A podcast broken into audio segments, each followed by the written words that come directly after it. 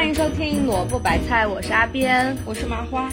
嗯，今天我们邀请到了两位嘉宾和我们一起录制，然后这一期我们要录的主题是关于九五后现在如何当初中班主任。然后我们的两位嘉宾跟大家打个招呼吧。大家好，我是呃阿边的大学好朋友，然后我是大家都叫我张老师。嗯，可以了吗？那好嘞，刘老师，It's your turn。哦，大家好，我是麻花的高中同学的 同事。嗯，我是一个初中班主任，我是音乐老师。你们声音都好好听啊！就是这可怎么办？啊，真的吗？就是两位美女的声音。哇哦！我们为什么想做这个选题呢？是因为就是，嗯，在微博上看到一个话题是零零后出入职场，就是说零零后这代跟我们那一代整顿职场，对整顿职场这个长的长大的这个环境不太一样，他们更猛，更凶。然后那个呃，前段时间跟我一个同学聊天，我就问他，我就说那个你现在当班主任跟咱们那时候的班主任一样吗？然后他就给我讲了很多，嗯。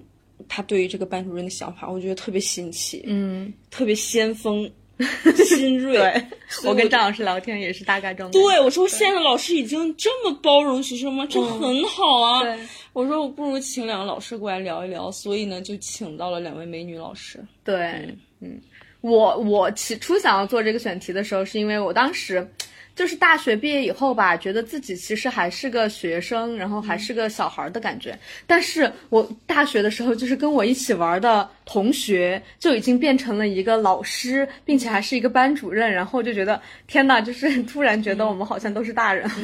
但是也有一种可能性，就是你像我们小时候吃的那些苦，嗯，我们小时候就是那遭遇那些人性的泯灭，就是还有一些。一些东西，我不知道现在的老师是继续继续沿袭那种教学方式，还是他们更包容了，因为他们成长在互联网一代，嗯，他们有更广阔的见识，嗯，所所以我想了解是他们的教育方法是一代一代的轮回，还是突破了一些窠臼？对对。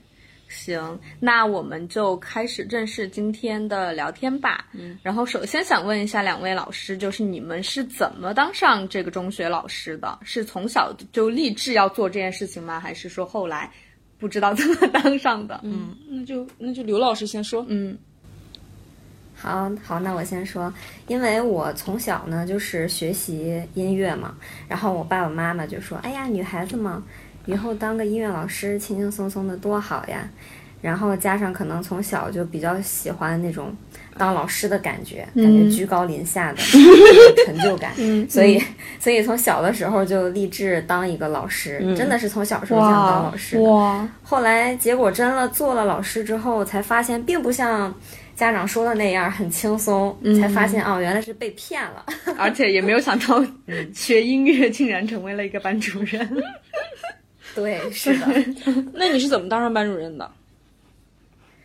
班主任是因为当时我来这个学校上班的时候，我们学校的校长跟我说，他说只有班主任才能体会到当老师的乐趣。果然，你我也没有听说过。哎呀，我我一开始也没有听说过呀。哎，音乐老师还能当班主任呀？因为班主任一般都是都是主科老师的。然后后来我一问，是说我们学校是这种双班主任制，就是有两个班主任，有一个班主任是主科，所以另外一个班主任的这个学科上可能就没有那么严格。嗯，他们想的是可能是一个主科一个副科这样搭配搭配起来可能会更有配合吧。然后嗯就被被鼓励了，然后就 上上上阵当了班主任。嗯啊。哎，等一下，我先说一下，就是大家如果中途有任何地方说错了，或者是嘴瓢了都没有关系，重新说就行了，我们都会剪。就咱大家就当聊天。对，那那张老师，你你又是咋当上班主任的呢？嗯，啊，我当上班主任，就先说我为什么当老师吧。嗯嗯，我当老师是因为就是嗯，就是我小的时候，所有人都知道我的梦想是当一名体育记者，然后。到我高，就是我坚定不移的，我坚定不移的要当一一名体育记者，因为我太喜欢体育了，我的人生就是可能跟体育都脱不了干系。然后我就，你你从小是体育生吗？不是，我体育特别差。他喜欢体育生，也没有啦，就是嗯，就是体育课。我可能比较觉得他挺有信仰的嘛，然后我自己那个时候也觉得自己可能啊读书的时候觉得呃英语也特别有兴趣，然后我就想到哇，我可以去见我所有的偶像，然后我就特别想当体育记者。可是到了我嗯高中的时候，那个时候要去学习的时候，我就知道我如果当记者，我就必须得学汉语言文学方面的。然后我那个时候就是。就知道啊，好像呃，我们我们大学的那个汉语言文学挺好的。然后那个时候我就励志，这个时候我爸妈就开始给我洗脑，就家里面人洗脑说啊，女孩子当老师多不错呀，你又有两个假期。然后我又是特别懒的人，就是大家都知道我非常喜欢，就是呃和朋友一起出去玩呀，我也比较自由一个人，我就说嗯，好像挺好的。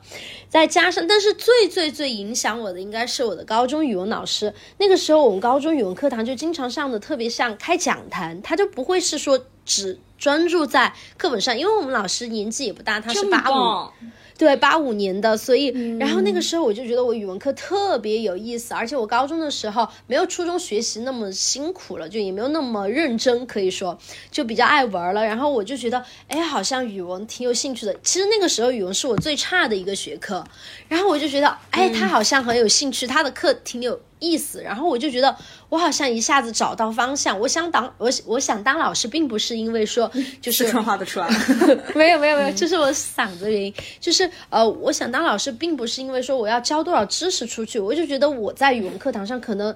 我的那个知识量没有学到特别多，那个时候因为我自己能力有限，可是我好像清楚我自己想做一件什么事情了。然后那个时候我就想当老师，我就觉得啊，我当老师，如果我让一个小孩知道他以后想干什么，应该是件很酷的事情。然后这就是我当老师的 一个最起起初的 上升了哈，这是我给我们上价值。我觉得起初这是我的一个想法。呃，可是这个想法其实也是我最第一届招学生的时候一个很好的想法嘛，我就我自己想，然后结果他们很优秀，一下子就实现了，导致我现在其实还比较迷茫，我不知道我自己当老师可能嗯更多的一个想要达到什么样子，就是我我最初当老师，可是当班主任是我不愿意的，刚来的时候我自己一腔热血是很想当班主任的。就非常想当班主任，我就觉得啊，我我上那么多学，看那么多优秀班主任做事情，我觉得我要把这些东西用出去。可是班主任太辛苦了，那个时候我们学校也是这个样子，有两个班主任，一个是班主任，一个是副班主任。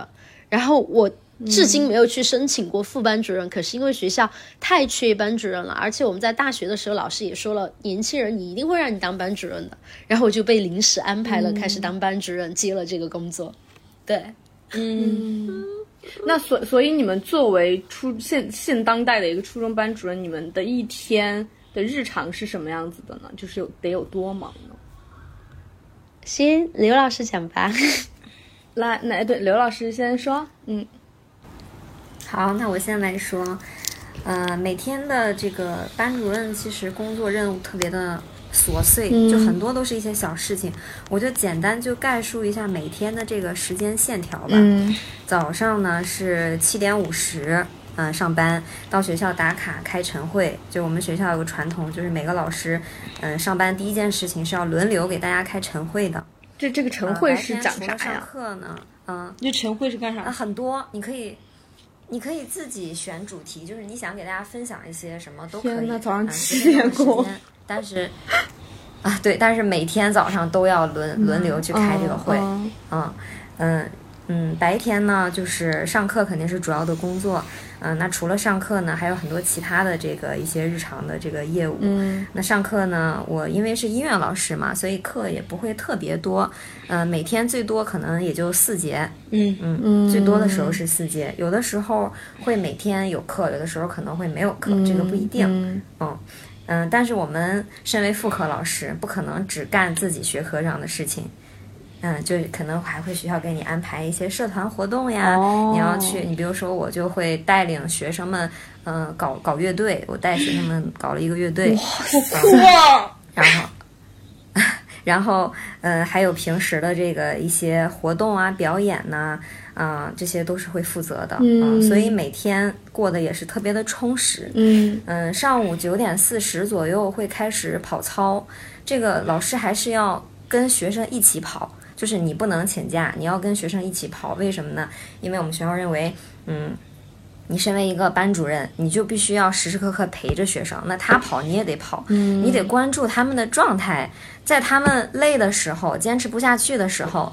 啊、你是他们心里的支柱，你得鼓励他们，得陪伴他们。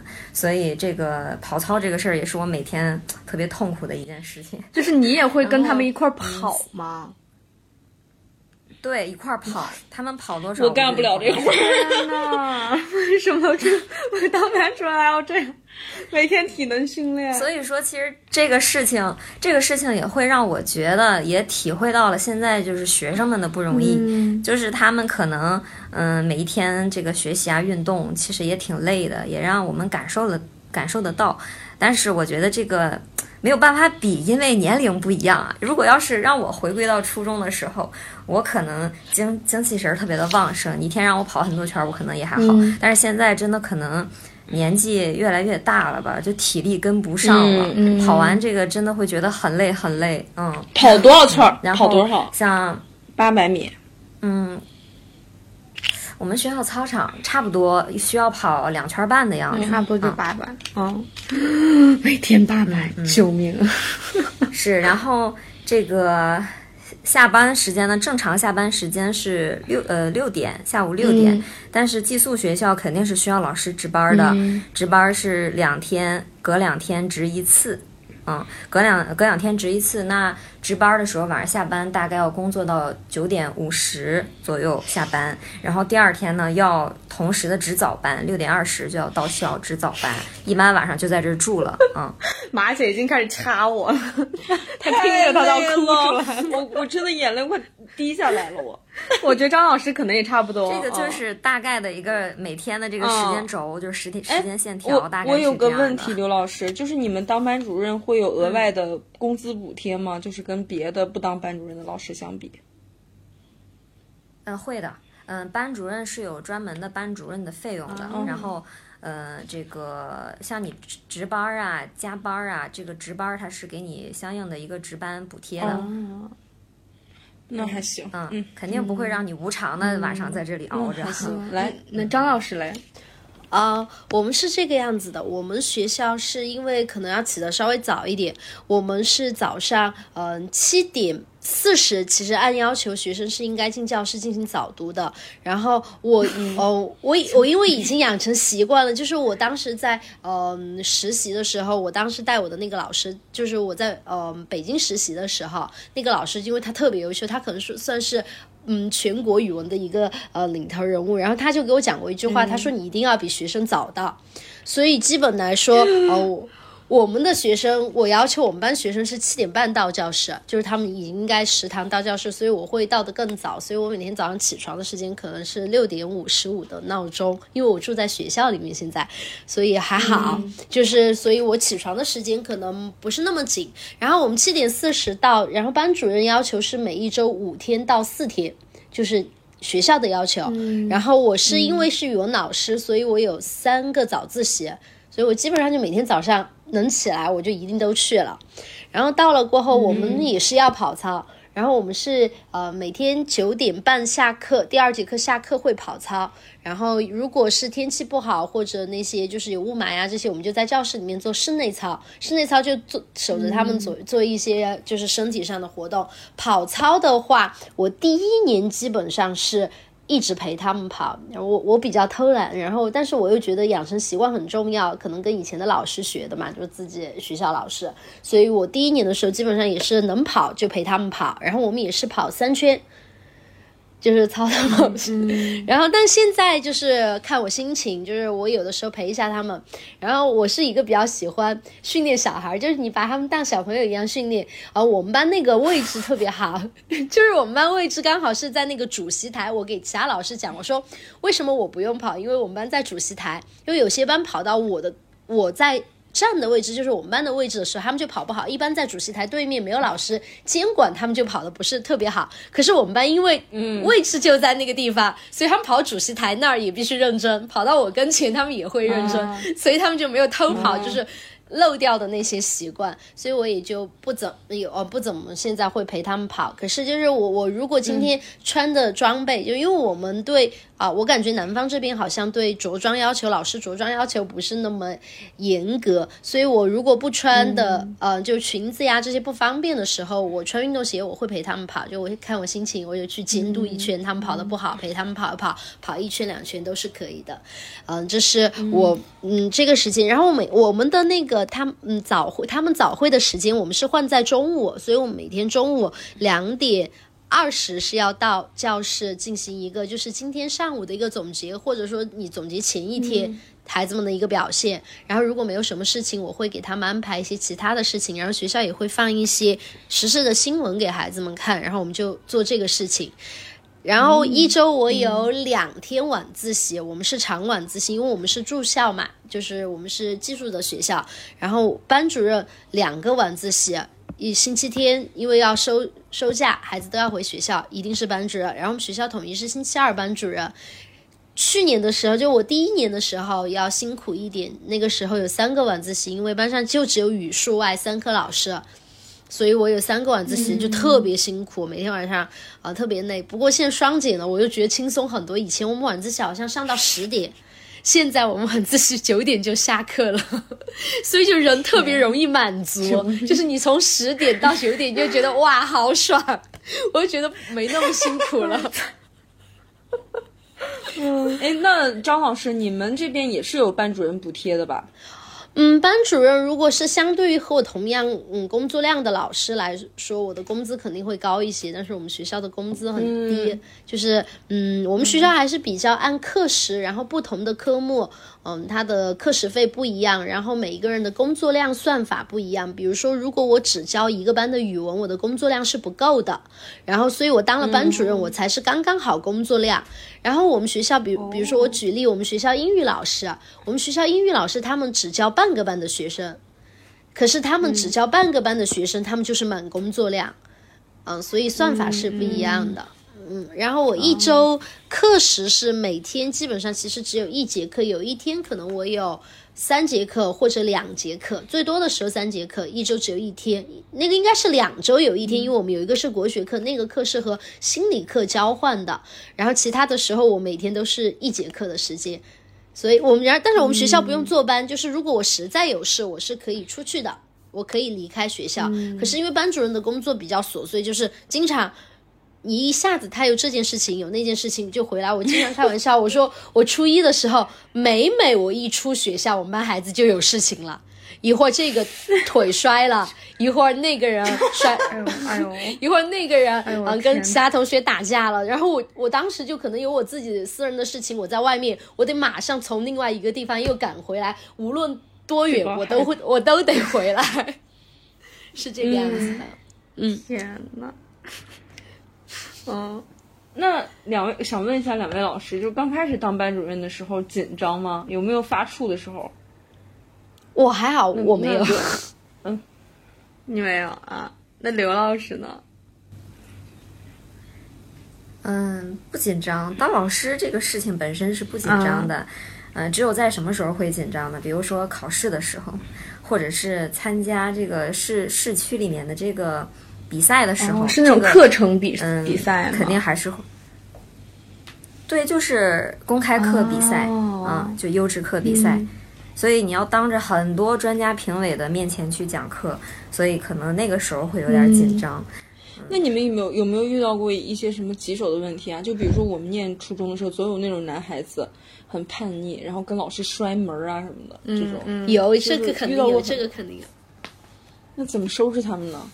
呃，我可以举我们班一个小孩吧，嗯，是这个样子。我我当时刚接手班主任的时候，因为我第一届的时候是没有当班主任嘛，呃，我班上有一个小男孩是军，我们开始是要军训七天，啊，但是我们当时只因为疫情只军训了三天，然后我们班那个小男孩就是脾气非常暴躁的那种，他就是一来全校。一千多个学生，他是第一个就要跟教官打架的小男孩，就出拳头。初一呀、对，因为他脾气非常的暴躁，可是，嗯，我不知道为什么我对他有莫名的，就是我觉得，哎，这个小孩我能管住他，然后所以其实他跟很多老师都发生冲突，尤其是男老师。可是我好像看到他，我感觉是他不会欺负女生。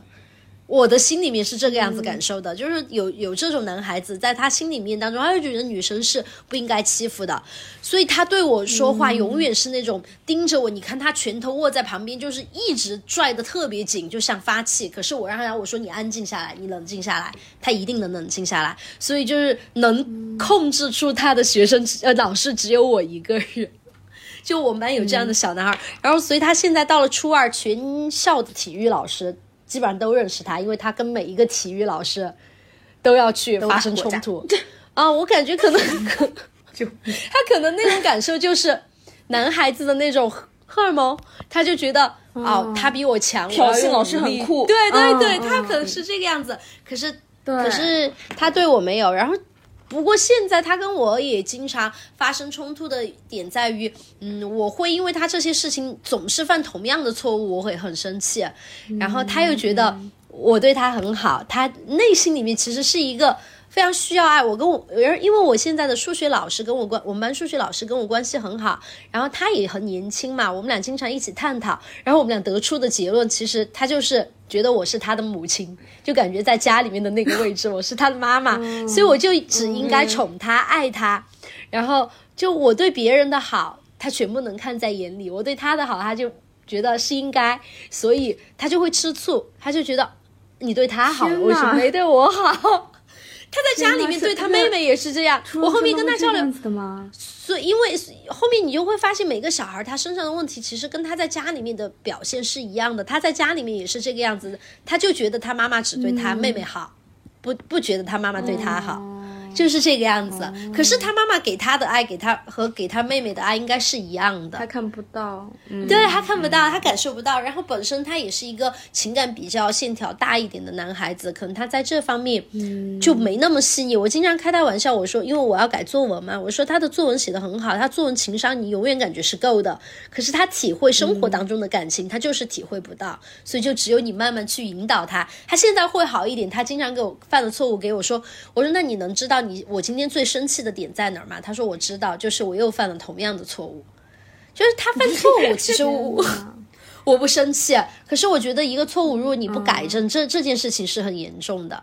慢慢在成长吧，你觉得他还是在成长的，呃，所以我听有这样的事情我我真我真的觉得，我听完都觉得很很累，你知道吗？真不容易就很不容易就是你你们班上有这么几十个人，然后每一个人都有都有不一样的性格、不一样的脾气，然后每一个人的成长都是一个如此繁琐、如此慢的一个过程。此重大的一个议题。对，嗯，然后老师要关注到每一个人。每一个小孩，你的一句可是话可能就决定孩子的一生。嗯对，可是我自己，但是一般我是不会跟孩子生气的。我不知道，嗯、其他老师，因为在我感觉当中，他们还是未成年嘛，他们不是很懂事。我一般来说，真的会让我过心很生气的事情是家长。我觉得家长不懂事就很、很会让我生气，因为我觉得大家都是成年人，你应该理解我，理解你的苦楚，你应该理解我的苦楚。可是有些家长，就每一个家长他其实受教育的程度也不一样嘛。然后他说出来的一些话，其实会很伤人的。可是我就觉得你作为成年人这个样子，我不太能理解。小孩的错，我一般都不会怪他们。嗯，棘手的这样的学生其实真的还蛮多的，在学校里，每个小孩的身上他都是会有一些，嗯，他自己比较固执的一些点。可能有的孩子就是不会让你发现，但是有一天你发现了，哦，原来他是这样的，就会给你一个 很大的一种反差的感觉。你能不能举个例嗯子？，你就比如说，嗯，比如说刚才这个，呃，他说的都是一些就是这个比较淘气的孩子嘛。然后我说一个就是比较学习比较好的孩子，就是我们班里的这个年级第一，他非常的厉害，就是学习上你可以。嗯、完全的放心，就是他自己的自主学习能力特别强，各方面都特别的优秀，无论是学习还是他的呃这个课外生活，还有他的才华都特别的厉害。那就是这样一个很优秀的孩子，那他会遇到一些什么问题呢？就比如说有一天晚自习的时候，嗯，别的老师就跟我说：“哎呀，刘老师，你快回宿舍看一下吧，这个孩子在宿舍嚎啕大哭。嗯我说：“为什么呀？”他说：“你快去看看吧。”我也不太清楚，我就去了。我去了之后，我就看他在那儿哭的呀，上气不接下气，就整个人都，嗯，就很崩溃的那种状态。我在想，我什么事儿把他刺激成这个样子？嗯，我还在想是不是他跟同学之间出现了一些什么意外。但是后来我一问，原来问题出在我身上。啊，就是晚自习，因为因为晚自习的时候，我们班有一个小孩儿，他是从来都不学习的。啊，然后嗯，那我们就会想想一些方法去促进这个孩子去写作业呀、什么的。我就跟这个小孩儿，我就偷偷的跟他说，我说只要你今天把这个作业啊按时的完成了啊，嗯，那个你今天把这十个单词都会背了，老师就给你加咱们的这个评价的分数、啊，嗯。就是班里都有自己的评价机制嘛，这个是就是促进他们这个嗯进步的。然后嗯，跟这个小孩说完之后，就是因为跟他说了这句话，把这个年级第一这个同学给刺激到了。啊，嗯，他说为什么？他说他说我觉得老师很不公平你偏。心吗？为什么他写完作业，哦他说为什么我写完作业，呃，为什么他写完作业，你就可以给他呃加这个分数？呃，我天天都能写完作业，为什么你不给我？我理。解，我理解，特别理解。嗯 嗯，就是好像差好像因为小朋友一点点，对，就容易被看见。而且小朋友很容易在这些敏感方面上很敏感。对，然后优等生他每天都如此的自律，对老师却看不见，很多事儿或者都是老师觉得你该这样，嗯，对，就是这样，就是这个意思。嗯，所以当时我一下我就啊反应过来了，原来他是觉得啊他的优秀都是应该的、嗯啊，其他人嗯不够努力，我反而还还会得到一些奖赏。那我这么优秀，我怎么反而不得到奖赏？其实也并不是这样，因为他在班里的分数已经是第一了，平时的这些评价分数也很多，也没有去吝啬于给他。但是老师对于不同程度的这个孩子的这个评价的标准是不一样的。啊，如我就当时我就跟他说，如果我说你啊，从你的这个角度上来讲，如果你完成作业，我也给你加这个分数，你觉得你加这个分儿有意思吗？有什么挑战性吗？他说没有，对，他说没有。但是我给另外这个孩子加这个分数，对他来讲那是一个难如登天的事情，因为他连完成这个作业对他来讲是非常困难的一件事儿。对，所以这个嗯，这个标准不一样。嗯，但是这个从这些事情上也能看得出来，就是说不同程度的孩子他都有敏他自己感的这个嗯比较自己的对比较敏感的嗯地方。然后当老师的，对当老师的也得是非常小心翼，翼的你要去呵护他们的孩子不一样的自去尊，对。嗯我发现对学生是我们大人的一面镜子，小孩儿是我们的一面镜子。我们可能很多事情就忽略了，忽略了这些事情。对。哎，那刘老师，后来你跟他这样解释了以后，他他理解了吗？嗯，他理解了，他后来就理解了，因为因为我给他举了两个例子。我给他举了两个例子，我说你觉得老师偏心，嗯，那我跟他说，我说在有一次课堂上，全年级的孩子一起上的大课，我说老师为什么没有点名找别人，我就偏偏点了你，而且连续点了两次，把这个机会给了你，把这个加的这个分数的机会给了你，嗯嗯。嗯，啊、然后他一下就就醒悟过来了啊，原来老师还是很在乎我的，后来就好了，嗯。嗯。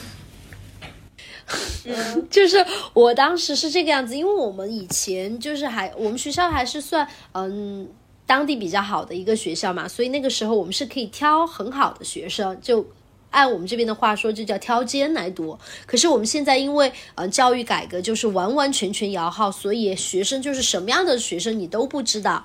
然后我班上有一个小孩是这个样子的，可能当时上学就是除完军训的第一天，他就怎么都不回家。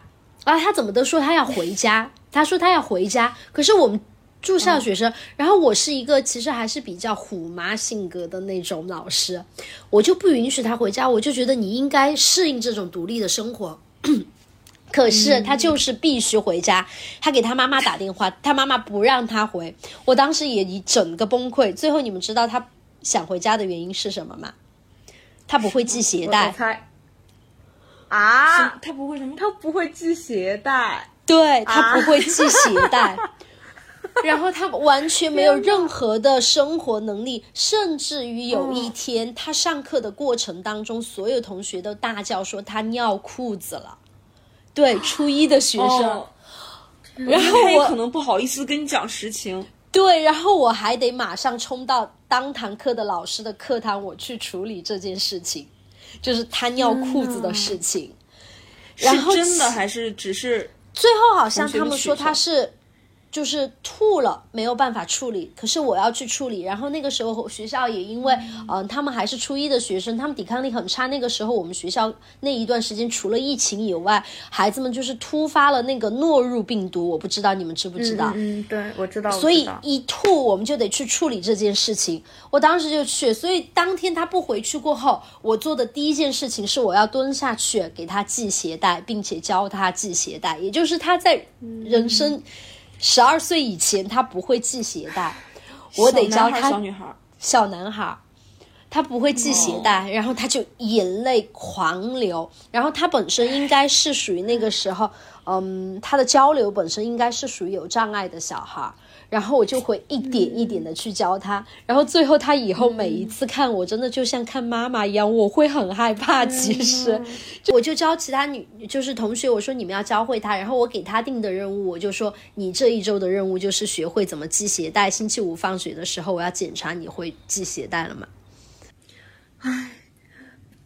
住宿学校的老师真的是在那个十二到十四岁、十五岁的年纪，真的就像个妈，就是个妈。嗯，但是就是我刚嗯听到这个小男孩的遭遇说，我没有就是脑子里有任何歧视、瞧不起他，说怎么十二三岁、十三四岁还不会系鞋带儿？我就是觉得这个孩子挺可怜的，，对对，他自己也不想这样，是的，而且他自己也觉得很不好意思。对他闹着要回家，他你想想都不跟你说，是因为全班人嘲笑他嗯尿裤子了，那其实我们班同学没有嘲笑他哦，这一点很好。对，我是就很想问，就是哎我他是一个这样情况的小男孩，他班上有个同学后来会歧视他或者欺负他吗？嗯，没有，嗯，或者说嗯是他们可能会偷会偷偷的，就是嗯，指使他做一些小的事情吧。可是我觉得他在我们班嗯上是快乐的，就是他愿意和他们一起去玩耍。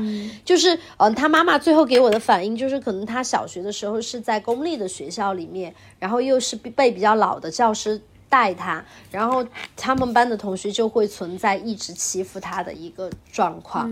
可是他在我班上可能很快乐啊，这一点我觉得也是我可以拿来，我觉得还挺搞笑的。我们全年级的老师都开我玩笑，就是我接手的时候，我们当时接手全年级每个班都是五十五个学生，到现在只有我们班还保持五十五个人，其他班都是来来走走，来来走走，我们班没一个小孩走。嗯，对就是就像他们的妈，对，我真的就像他们妈，然后然后他们的那个。包括我们的那个，就是我们每天都会登记人员嘛，就是你到没到，然后有没有人生病这些，就我们会做晨检嘛。然后那个呃医务室的老师都开玩笑说，你们班永远都在，他们永远都在坚挺着学习，没有人要走的意思。嗯嗯，就是整个状况是这个样子的，这是我想到的一个，就是我完全没有想到的一件事情，就是初中生的他可能连这种最基本的事情都不会，嗯，就是最基本的生活上的常识他都没有，不说常识吧，这个就是生生活能力都没有。可是他爸爸妈妈采取的方式就是，你今天不许回来，你不许回来，你就在学校里面。嗯，然后他们其实也是一个无解决这个问题。对他们就是没有无效沟通，就只有我来想办法怎么让他做这件事情，让他又安抚他，又送他回寝室这个样子。我特别难为情哎，我初一刚住校的时候不会洗袜子，然后为什么笑了？对不起。没事儿，这是很值得笑。然后我就是住校的时候不会洗袜子，就是给自己打一盆水，倒上凉水，倒上热水，我还挺知道给自己泡脚的。然后我就泡完脚之后，就把袜子团成两个小团儿，就扔在地上，哦天哪！然后我就不洗哎真的只有小朋友做得出这种事情。然后就不洗。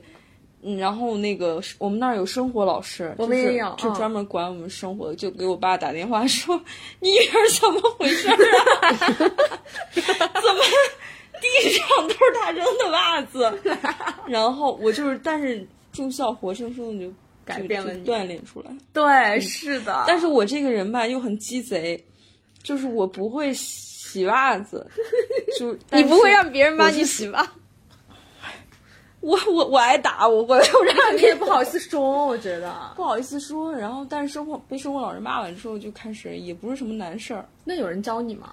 后来？有什么要教的就自己就开始那不是，这也没什么不会的，就是你对后来怎么又，会？就后来生活老师就说，你就把那洗衣粉涂在袜子上搓一搓就好了。然后后来我你知道后来多强吗？后来到初三时候，我大冬天的给自己洗床单儿被上，就已经成这样了。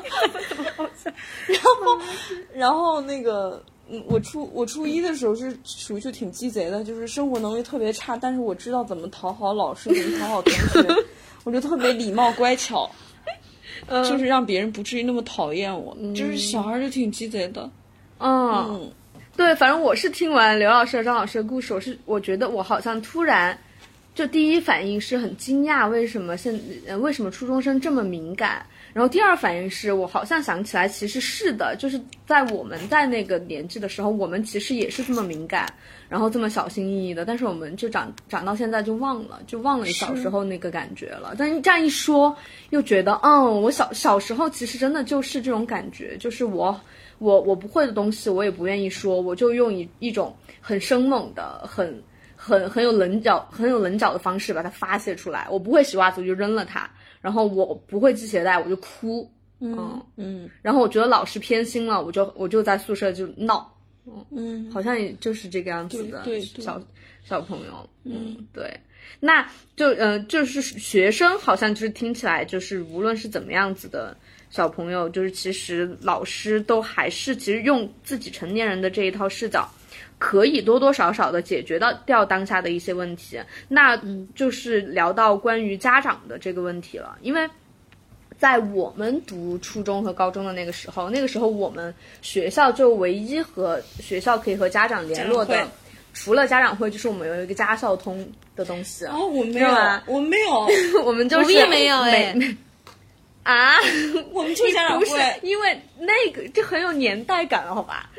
那个时候也没有微信，也没有什么班级群，嗯，然后就是每一个星期去了以后，嗯，班上有哪些小孩儿，呃，上交了手机，然后呃，这个时候班主任就会发一条家校通，说这个星期交了手机的有谁谁谁，就比如说。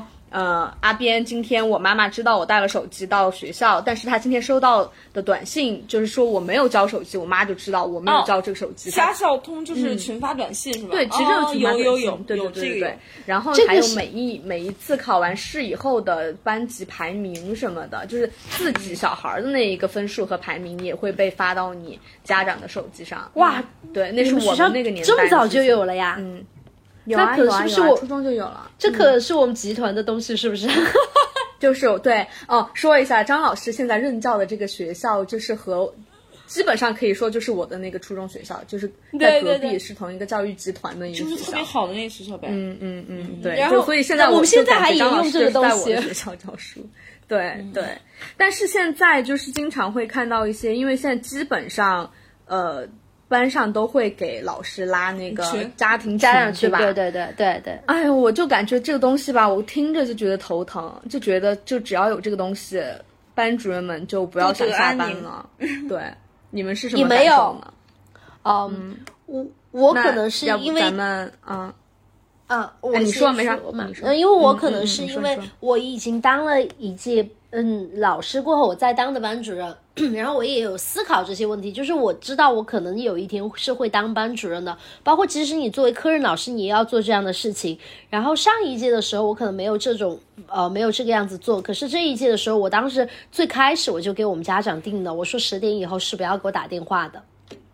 嗯我说什么事情我们留到后面再说，除非是特别特别严重的事情，包括我可能嗯、因为家长其实他也不太会教小孩。我到了上一学期的家长会，我都还要再去教家长怎么做事情，就是让他们去思考。我上一学期因为可能也遇到一些工作上的难题，我当时洋洋洒洒写了一篇议论文一样的东西给我们班家长，教他们怎么当，嗯，怎么当一个合他们会做什么事情让你觉得让你觉得特别不合格、特别离谱呢？我是觉得特别离谱的是初中生，因为我的感受，我是应该教孩子怎么过渡到高中，成为一个有思想的小孩儿。可是他们还把我的感觉当为当成就是班主任是托儿所的那种老师，他们找我，我希望我们是在交流我们的孩子怎么培养。可是他们找我就是说我孩子有东西了，你让他到门口拿一下可不可以？我孩子今天要怎么怎么样了，他也，我就觉得这样的事情。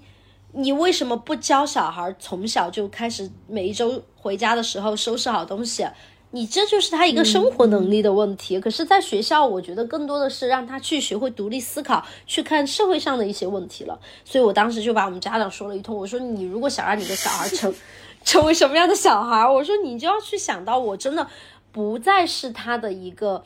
嗯，托儿所老师，当然这些对，当然你说这些事情我也会再去做。可是我觉得我们从初一到初二了，怎么还会有这样的事情？所以如果这个现象一段时间又很集中的集中的时候，我就会反复提这件事情。所以其实你可能最开始你就要去教家长。所以我其实初一的时候也教了他们，而我是一个比较不客气的人，还要交渣渣。对我，我就是一个很客气的人。当时他们找我的时候，我就说过，我说我会告诉你，你小孩现在存在的问题是什么。可是如果这个问题没解决，你就最好不要给我打电话。我说那我们还是在解决以前的问题，是这个样子。对，而且让你反复做工，特别消耗你的精力对，就是我有那么多小孩要管，并不是说我不管你的小孩。我其实对我们班的那个家长群用的时间不是特别多，因为我是一个觉得没什么事情，我只要我自己能解决，我就自己解决了，我懒得让别人插手的那个样子。嗯嗯，对。刘老师刘老师呢？这个家长群，还有这个微信啊、QQ 可能都会有，或者是钉钉钉也有。但是这个家长群呢，嗯，不，他可以一般会选一个平台就可以了。啊，我说的就是可能会用到这些比较常用的一些软件嘛。嗯，这个家长群从工作这个业务上来讲，确实会有很多很多的工作，比如说现在又是疫情防控期间，经常会统计一些消息啊，做一些排查。嗯、这些嗯，其实很很多，很麻烦，也很琐碎。但是从另外一种角度上来讲，我觉得这个，嗯、家长群呢也是有一些好处的，因为现在毕竟这个信息技术时代嘛，以前就像你们说的，根本就没有这样的东西，大家老师和家长的沟通可能也就只能是家长会。是吧？有的时候可能要是走读学校，呃，放学接孩子的时候可能还会遇到。但是现在像这种寄宿制学校，你要是没有这种家长群，没有打电话这些事情的话，家长对于家长来讲，这个孩子我交到你们学校去，他是一点儿他他都看不见的。嗯对对你说孩子又是没有手机，孩子也没有联系方式，他可能他们是有电话卡的，但是他们打电话的时间也是有限的呀，他们不可能随，时随这跟我读到当时读初中的时候一模一样哎，一张电话卡。嗯嗯嗯，是，所以说从这个角度上来讲，你想家长也是第一次把孩子送出去，他们也是很舍不得的。嗯所以说，嗯嗯，就哪怕孩子长再大，我觉得家长在家长眼里都是自己的小宝宝，这个确实是这样的。嗯，我们对这方面也是表示理解，所以说在这个家长群里边儿会方便一些工作上的事情是什么呢？比如说，嗯，这个家校沟通的问题。还是有利于的。如果没有这个家长群，像以前家长很难看到我们老师做的一些付出、嗯一些贡献。我们我们在学校里做了这么多，嗯，对我看不到，嗯，就是对他们，嗯，哦，对，我可以补充一点吗？是这样子的，就是我突然想到，就是确实，包括我，其实我这一次我们刚好小孩他们就是退队了嘛，就是少先队退队了，然后呃，我看了我们班家长还是这档子事儿。对他们就很就我们就是当时组织家长给每个小孩都写了一封信，就是给他们写了信，然后其实因为会全部交到我这儿，我打印，我发给每个孩子嘛。虽然看信很不礼貌，可是我要看是哪一个小孩的，就我会瞟到一些内容，就我尽量让我自己不去看，但是会瞟到一些内容，我就可以看到，就有的时候你还是就是换一个角度想，确实家长他们也很关心自己的孩子在学校什么样子，所以包括我们拍照的时候是尽量要。考虑到每一个小孩，假如我要给家长汇报的话，因为他们会在每一张照照片里面找自己小孩，如果没找到，他会来问你为什么这张照片没有我的孩子。其实你也能理解，就是我的关注可是五十五十五个小孩，他的关注就是那一个小孩。嗯嗯嗯。所以这个确实也是挺方便的。对对，是这样的，嗯，所以我我刚才我刚才说的就是这个意思，就是说有了这个群之后，我们可以随时的在群里分享孩子的动态，嗯，汇报一下在学校里的一些活动的照片呀，孩子在学校里的状态呀，嗯，给他们拍一拍晚自习孩子们都在干什么呀，所以这些视频这些可以看得到摸得到的东西，到了家长群里之后，他们会找到自己的孩子。嗯，他们会从这些呃信息上面去知道啊，原来我孩子在学校里过得很不错，是吧？原来老师们这么辛苦，这么晚还在陪着孩子，所以从这一点上来讲，我觉得这个家长群，嗯嗯，是有很多好处的，也是，嗯嗯嗯。那就是刘老师，就是在嗯，比如说，当我听到说，比如说小孩们上晚自习的时候拍一张汇报给家长，就是这种，嗯，我听起来有一点事无巨细的汇报，会不会？给你带来一些就是负担或者是额外工作量上的麻烦呢？嗯，不会，因为我们不会每天都这么详细的给他们拍，只是嗯偶尔。偶尔的时候，嗯，偶尔的时候，我们也会看自己的这个工作工作时间嘛。比如说今天搞了一个什么样的活动啊，我们把孩子的这个活动的照片呀，还有他们或者是得奖的一些照片发发到群里。但是不会每天都从早到晚的汇报，那样的话，我们家长也挺烦的。嗯嗯嗯，他看多了，他他也觉得烦了。嗯，那下面一个问题哈，想问问两位老师，自己做了老师之后，觉得自己跟读书的时候遇到的老师有什么不同？你觉你就是自己，你自我们自己还是学生的时候，最不认同老师的哪一点？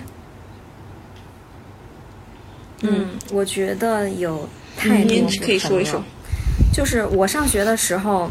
嗯，我上学的时候，那个时候基本都是应试教育嘛，老师们就比较就只只注重他的讲课，就是他也不管你会不会，他就讲，他都是一些填鸭式的教学，他很他一般都会忽略掉学生的这种心理感受。你看我上学的时候，没有老师找我谈过心，没有老师嗯找我就是。嗯，跟我聊一聊呀，是吧？问问我什么理想呀？从来没有过。学习不好的孩子根本就得不到关注，他们只关心学习好的孩子。嗯，像我们这种音乐美术课，像我最有发言权了。音乐美术课基本上是一上到音乐美术课，你们怎么没有 请假。对，体育课也是生病了，生病了请假了，不管怎么着，就是他有事儿来不了，就全是让主科老师给占了。对对对，所以说。我们上学的时候，校园里的这个生活就只有学习，也没有这么多的活动，就整体就比较枯燥。但是现在是不太一样，现在这个学习上有很多种方法，就老师是真的是在用心的去钻研怎么样讲课可以让学生去学会，然后也会想尽各种办法去激励学生学习的这种热情。他不像以前这样只顾着自己讲了，他的重心现在已经转移了，而且也非常重。是学生的这个心理健康，就嗯，你比如说每周我们都会有一个以德育为主的主题班会课，这都是我们班主任的工作，就是你要负责这个孩子们的这个德育上面的事情，对吧？你先你先呃把孩子们的德立好，德行立好，再说学习上的事情，树立三观是很重要的。所以说这个很关心他们的心理健康，还有他们的每周都会有心理健康课，就有专门的心理老师会来给他们组织各种各样的这个心理健康。活动，嗯，真有意思，没有很有，因为我刚刚好像听到张老师提了一嘴，也有心理健康，就是现在是不是心理健康，或者是心理健康课，或者是学校里面的心理医生，这个现在是有统一要求吗？还是说？是的，是的。嗯，必须须有的。必须有。嗯我们那时候哪有有这我们也有新疆课，你们有吗？我们没有。但是我们就一周一节这种，就也不怎么重视。嗯，我们的心理老师我觉得还很专业的，嗯也就是形式上面心理老师很专业。嗯我上一次自己心理有问题，我还去找了心理老师。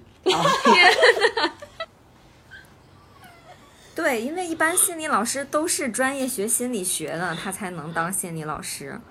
嗯，都是比较专业的心理老师。嗯，他们会从比较科学的角度上来帮助这些孩子分析他们的。刘老师，我看你还组织了那个乐队是吗？嗯，给学生们。那这个乐队什么时候活跃呢？在学校？艺术节，嗯，我们学校会有固定的社团课时间，就是你看，咱们除了这个上课的时间，一定会有社团课的时间，而且这个社团课是学校鼓励的，就是任何任课老师不得占用的时间。嗯，我们还有选修课哦。对，我们也有选修课、选修社上可以可以可以选啥呀？都选修可多了呢。可以选所有的体育项目，所以我们每一个体育项目的老师都配备的有，然后音乐课、舞蹈的，然后他们计算机的、编程的各种，我们还可以外聘老师。那那学校不会阻挠吗？说你选这个选修课，然后会打扰你的那个语语数不会，他们初一的学生是必须，我们学校是初一必须选修，然后初二是保留社团课。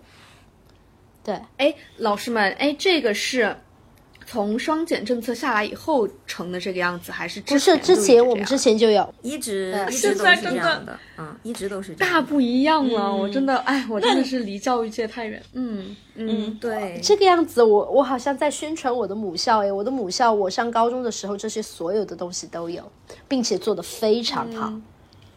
天呐，我们根本就没有对，这学校跟学校是有区别的。学校和学校其实教育理念产真差的多。是是有很多差别，对，差别的。那你们读书的时候，包括我也想问问阿边，嗯，最讨厌老师哪一点，或是你最讨厌什么样的老师？其实我读书到现在没有说真的特别特别讨厌哪一个老师，但是我我觉得我能清楚，我们都班上的同学都能清楚的感受得出来，一个老师他有没有真正在用心准备这一堂课，就是你能感受得到的。所以当时我们全班都不是特别喜欢我们的那个。完了，万一被他听到怎么办？我们的某一个呃主科老师，我们当时全班都不是特别喜欢，就觉得就觉得他敷衍。敷衍，然后专业能力不太行，嗯竟然还是个班主任。我们当时都是这样的感觉，对，而且还是高中。我最对，讨厌我但是我觉得高中嗯小孩可能会对这些要求更多一些，尤其我们学校对对，我们学校对就是孩子的，嗯，我我的感受是我们我们这个学校对孩子的要就是他的一个培养是比较全面的，所以我有听说，就是我们可能就是高中的孩子，就他们从初中，因为他们初中老师已经足够优秀了嘛，我们学校。他们大部分都直接到我们学校高中，因为初中老师都足够优秀，所以他们高中对老师的教学是有非常多要求的，他们会在就比如说刚才提到的那些展示课过后。如果教育局的提问说你们觉得这个课怎么样，孩子们会直接当场说出老师的不好，就是各种不好。我们学校的学生会这个样子，就是当着所有的那些，就可能整个我们全市全省的教育大佬们说出这个老师这里的不好，那里的不好，他们会。对他们的思想已经达到这个样子了。嗯，我们以前也都根本不不可能有这些、这些机会啊、对我我我那个时候，我先说一下我那时候特别讨厌的一个老师，就是唯成绩论的老师，嗯，然后特别势利眼的老师。势利眼是指的嗯是是这样子的他有两方面势利眼，就是只喜欢成绩好的，嗯，然后还有一个喜欢家里有钱的。天，就是开家长会的时候，他就对那些开好车来的那个家长，嗯就点头哈腰的。就是我亲眼见到我们一个数学老师，点头哈腰，因为因为我们这个数学老师是他带了好几届学生都这么都这么说他，哦然后他、哦，那带的别的班的同学也这么说他，就是比如说家里是民工的来开家长会，身上还穿的那种就是有那个白灰的，他就真的是爱答不理。然后开着好车来的那个家长，他就对人家特别好。一是他喜欢有钱的家长，二是他喜欢成绩好的，因为我们学校初中那个奖奖励机制就是你比如说中考有多少上了五百分的，他就会给你。就是上一个对奖金，上一个五百分他就给你一个奖金，嗯，然后是，对，我初中的某一个老师也这个样子，然后我可以给你讲很离谱的事情，是因为当时我们好像是也是留学校，老师就有奖金嘛，然后我跟我班上一个女同学，我们就喜欢了我后面高中去的那个另外一个对手学校，然后我是没有收到我高我中考录取通知书的，他直接退还了。啊！他直接打回给那个学校了，因为我们没有选择我们的母校，我们去了对手学校。啊！就是你没有，你没有让他挣这个钱，就是招生奖金类似。对，然后我的那个录取通知书刚好，幸好我们家里面有老师，而且有有家里面有亲人是在那个学校，另外一个学校。嗯，做老师嘛，然后他说你的录取通知书退回我们学校了，我才知道我的录取通知书就在我后面去的那个学校。对，这太离谱了吧？这是一个刑事案件，我觉得，我觉得他拒收了，简直就是亲戚。对对对啊！幸亏幸亏那什么，然后而且我我后面又回到那个学校实习，最离谱的事情是他当了我四年的老师，哦，我就不说他是谁了嘛。嗯，我我确实就是我和我上学的时候，我的外表有很大的一个改变。可是我在那个学校碰到的所有我以前的老师，多看我两眼都知道我是谁，他不知道我是谁。嗯，对，当时其实是让我很很难受的一个点。这个老师真的人品很差哎，对，就很就遇到这种老师真是倒。八辈子霉。可是我有给我上一届小孩讲这样的故事，呃，然后在在我生活当中有看到这样的人，其实我能理解，因为每一个人他的想法不一样。你你想一下，我跟我们班小孩就是私下谈论过这个事情，我跟我上一届学生，我说你想一下，因为他们也会觉得有些老师会这个样子嘛，就在我引导他们的过程当中，我也去思考过这个问题，有可能他的家里面就是负担非常大。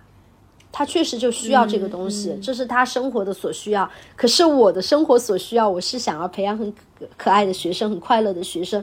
可能钱对于我来说不是最重要的。当然，我就是一个只就让你们都很喜欢的老师。我觉得是也有这个原因。我觉得老师就是当年我的老师，就个别的一些老师，他们对学生最大的误解就是小孩年纪小，什么都不懂。嗯，对，就是你们不觉得家长也是这个样子吗？我觉得我爸爸妈妈也是这样。你知道他，所以那些老师干的很多事情，他们武断的做那些选择，或者他们干的那些龌龊的事情，就是对人有高低之分啊什么的，只喜欢成绩好，只喜欢家里有钱。他们以为自己在学生面前就是展露无遗，学生不会记着，不会看着，不会往心里去。但是青春期小孩并不是傻。不是傻子，而且是非常灵敏、非常聪明的一群人，非常敏感的人，非常敏感的一群人，甚至会记一辈子。你包括我现在我还记得那个老师，就是非常丑丑恶的嘴脸。就是有一个同学，人家爸爸是农民工，然后刚从工地儿过来开家长会，手上都是泥，然后那个老师嫌弃的表情，我觉得我很难受，很受伤。嗯，我觉得那个女同学她看到自己爸爸被这么对待，她也会很受伤。对。嗯，所以老师就是有这样的一个误解，觉得孩子们什么都不懂。嗯嗯，其实孩子们特别懂。嗯，对，所以我觉得我在当当老师的过程当中，我的感受是我学到了挺多的，就是在孩子身上其实教了我很多东西。就是我觉得自己要学的东西确实确实很多，所以我现在感觉我没当妈，我已经在当妈了，就是在学怎么当一个妈。那呃，刘老师呢？就是你。有没有一些给你印象、你让你特别深刻的老师，然后影响到了你现在如何做老师呢？嗯，嗯嗯，我觉得我最不喜欢的老师吧，就是嗯讽刺挖苦学生的这样的老师。我记得在我嗯，在我上初中的时候，有一次上语文课。上课的时候我不认真，我就那段时间我脑子里只有练琴，然后我就在桌子上假装 假装在弹钢琴，在练啊！指法。对啊，这是是天才钢琴少女。被老师发现了。然后发现了之后，下课就把我叫到办公室去，当着所有老师面啊挖苦我。他也不知道我是来弹了多多长时间的钢琴，他根本就不了解我。然后他就会跟所有的老师面前说，我认识的谁家谁家孩子钢琴弹得特别好，嗯、那个看一遍谱就会弹了，早就过十级了，人家多厉害呀，人家都还好好学习呢，你这算什么呀？等等这样的话啊，然后就。就当时我就我就嗯给我气的呀，我就就觉得为什么你能这样说话？你又不了解我，十级我小学六年级就过完了，嗯但是我也没有跟他说，我说你认为的他很优嗯秀，只是你认为的，对不对？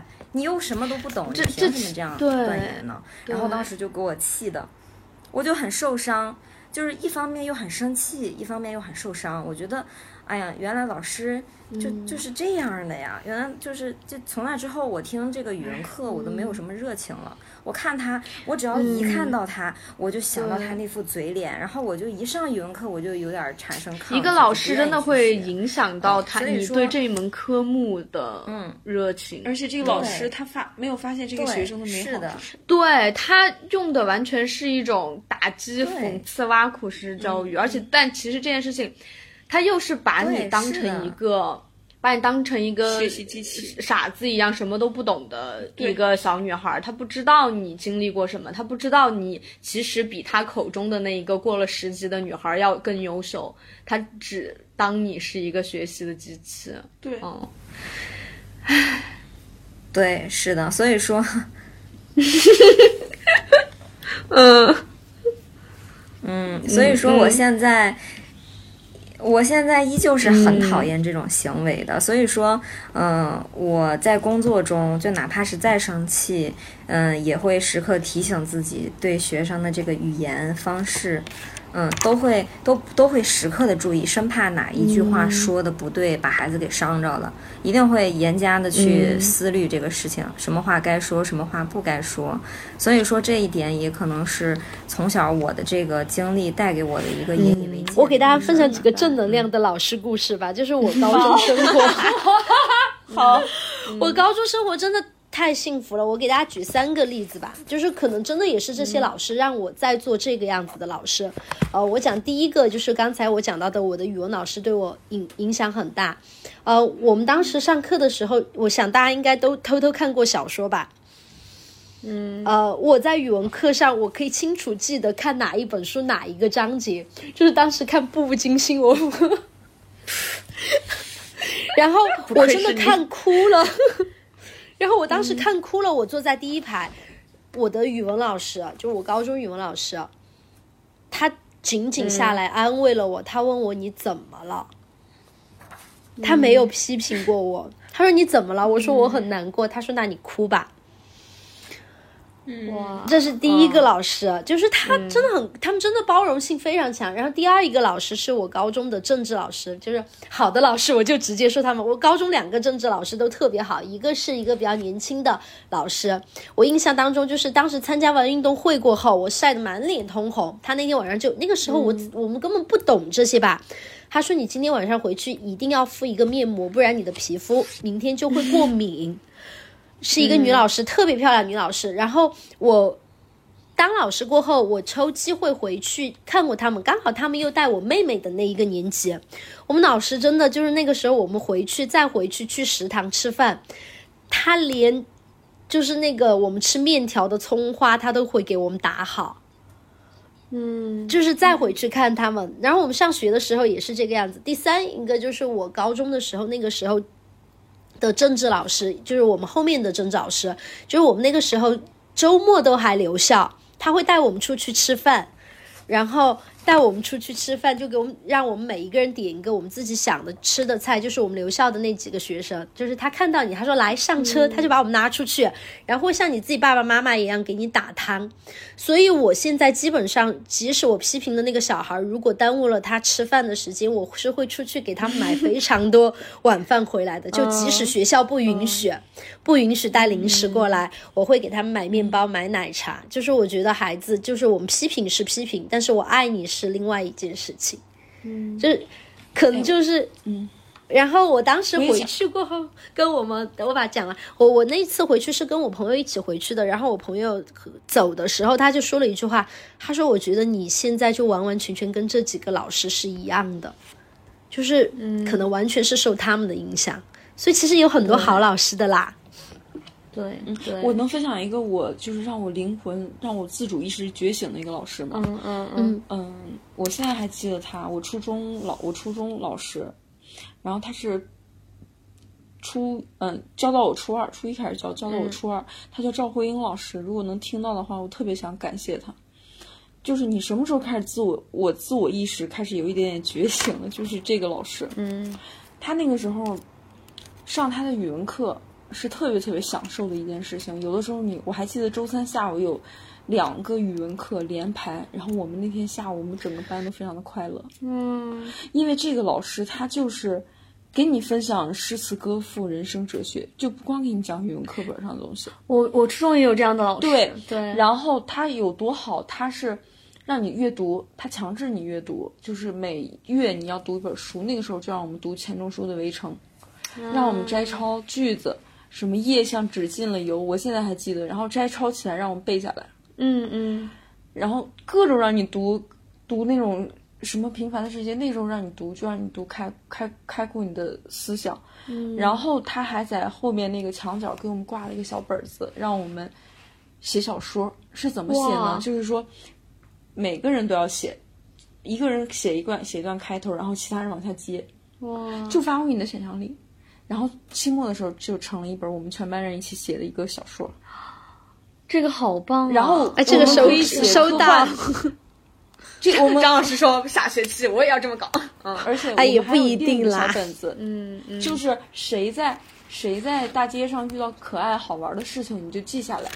我我现在还记得当时可爱的事情，就是有一个男生他骑自行车的时候，有一个阿姨在卖炒饭，叫小炒便饭，嗯。然后他看成小便炒饭，他就把这件事儿写到了这个本儿上，然后每周我们语文老师会念大家写的这个趣事儿，嗯就非常美好，就把我们而且它是一个仪式感，就把我们培养成了一个就观察这个世界美好事情的这么一个习惯，而且我现在还能记得他对我们的一些训导，你知道吗？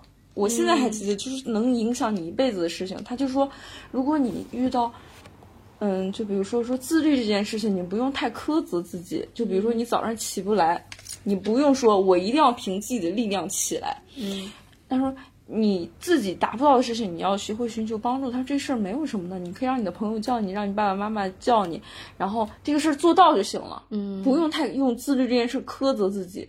当时不懂，我现在就特别受用。他还跟我们说说，嗯，帮助别人这件事情，就是你一定要全心全意的帮别人，不能有任何其他企图，不能觉得说是我帮了他之后，他就欠我一个人情。你不可以这样。他说你这样的话，你就整个人其实是陷入一陷入一种嗯求偿的这种深渊，你不会快乐。你帮别人一定要无私的帮，我帮他就是帮他，我不是为了让他欠我一个人情，将来可以还我一个人情。哎，这个老师真的好对好，如果他不还呢？如果他还的差了呢？你一旦陷入这样的思考，你就不快乐了。对对，他说，所以大家你要帮别人的时候，就坦坦荡荡的帮别人，一定要多帮助别人。这个他这个他这个人生观一直影响到我现在，嗯我就觉得特别特别受用。嗯他给我们，而且他让我们练字儿，让让我们就追寻一切美好的东西。我们初中其实我觉得受到他思想启发特别大，所以我们那个班人才济济，嗯而且我们班是跟我们我们初中那个时候一个六班一个七班两个重点班，嗯七班就是死气沉沉，六班最被他带的就是你这是六班思，想对思想特别活跃，然后特别聪明，特别灵活一个东西。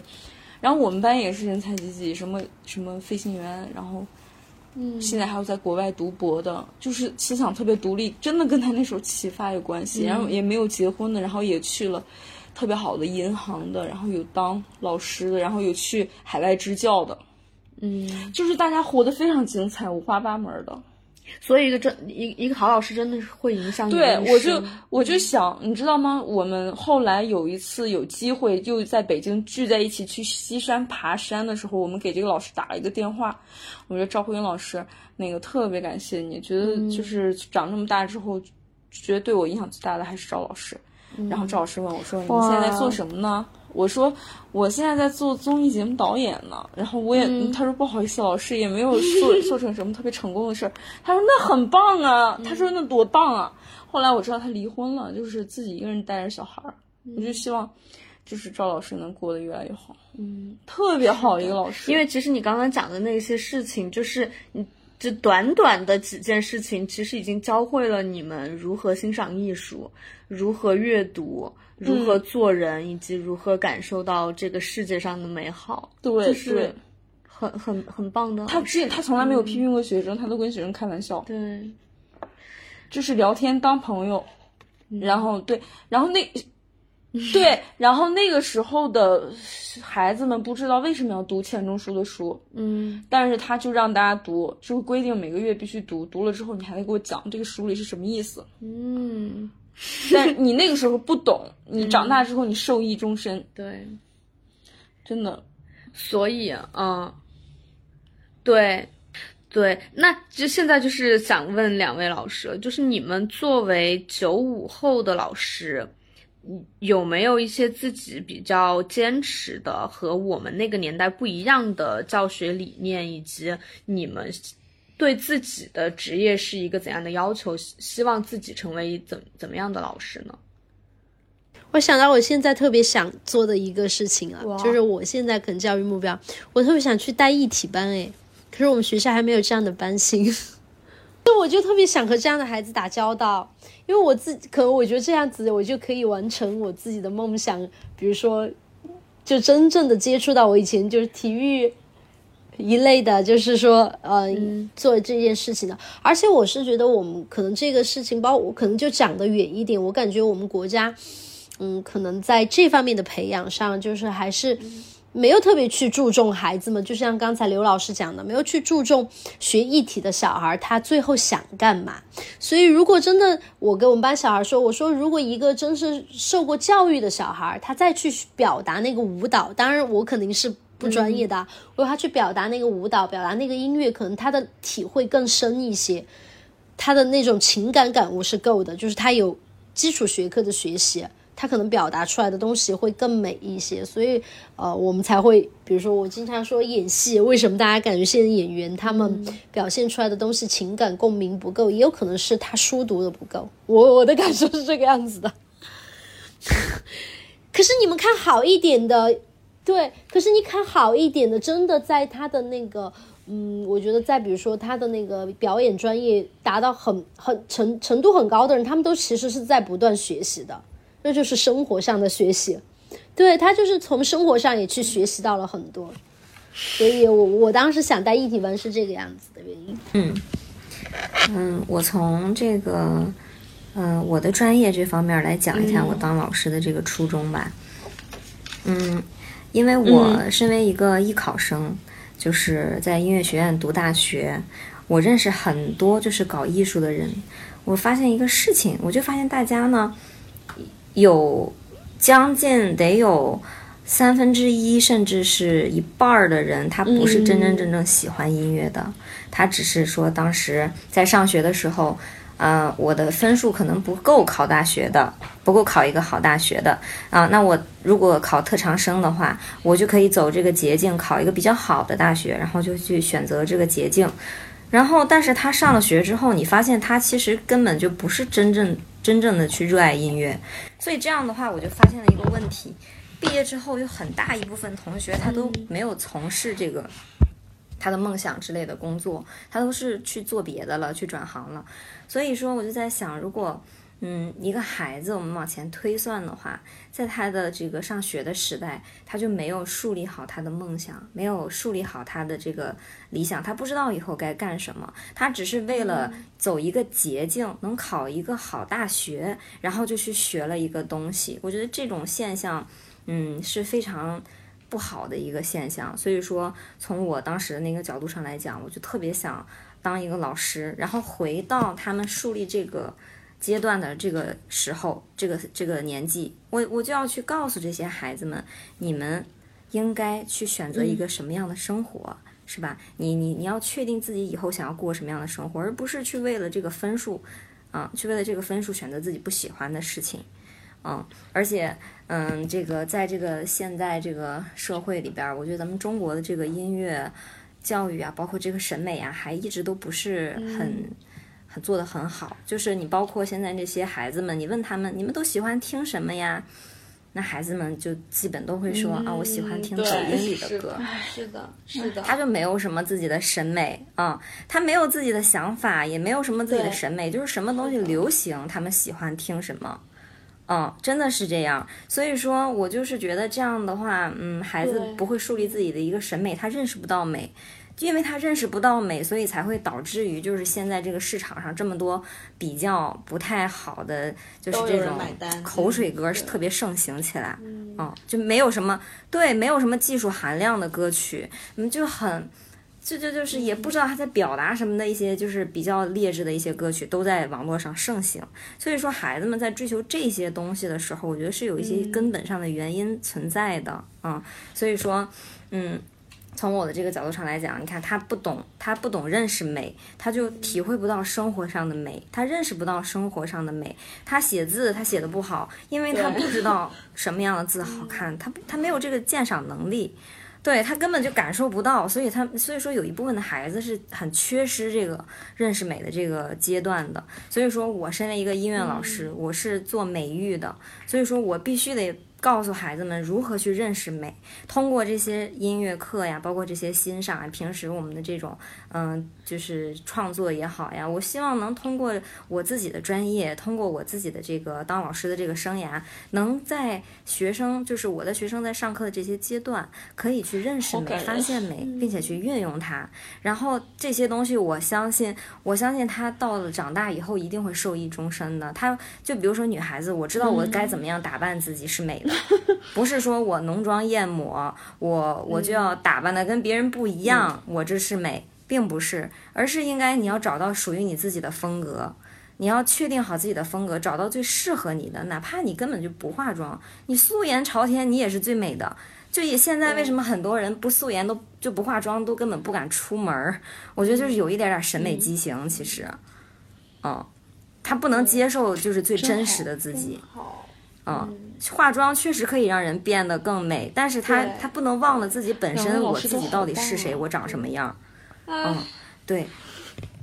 所以说，我的本心是这样的，我的本心是希望他们长大以后也可以，就是说，嗯，对这个，嗯，审美他是有自己一定感知能力的，包括他以后可以去创造美，怎么去创造美？就你看现在，嗯，就像学语文一样，为什么学语文这么重要？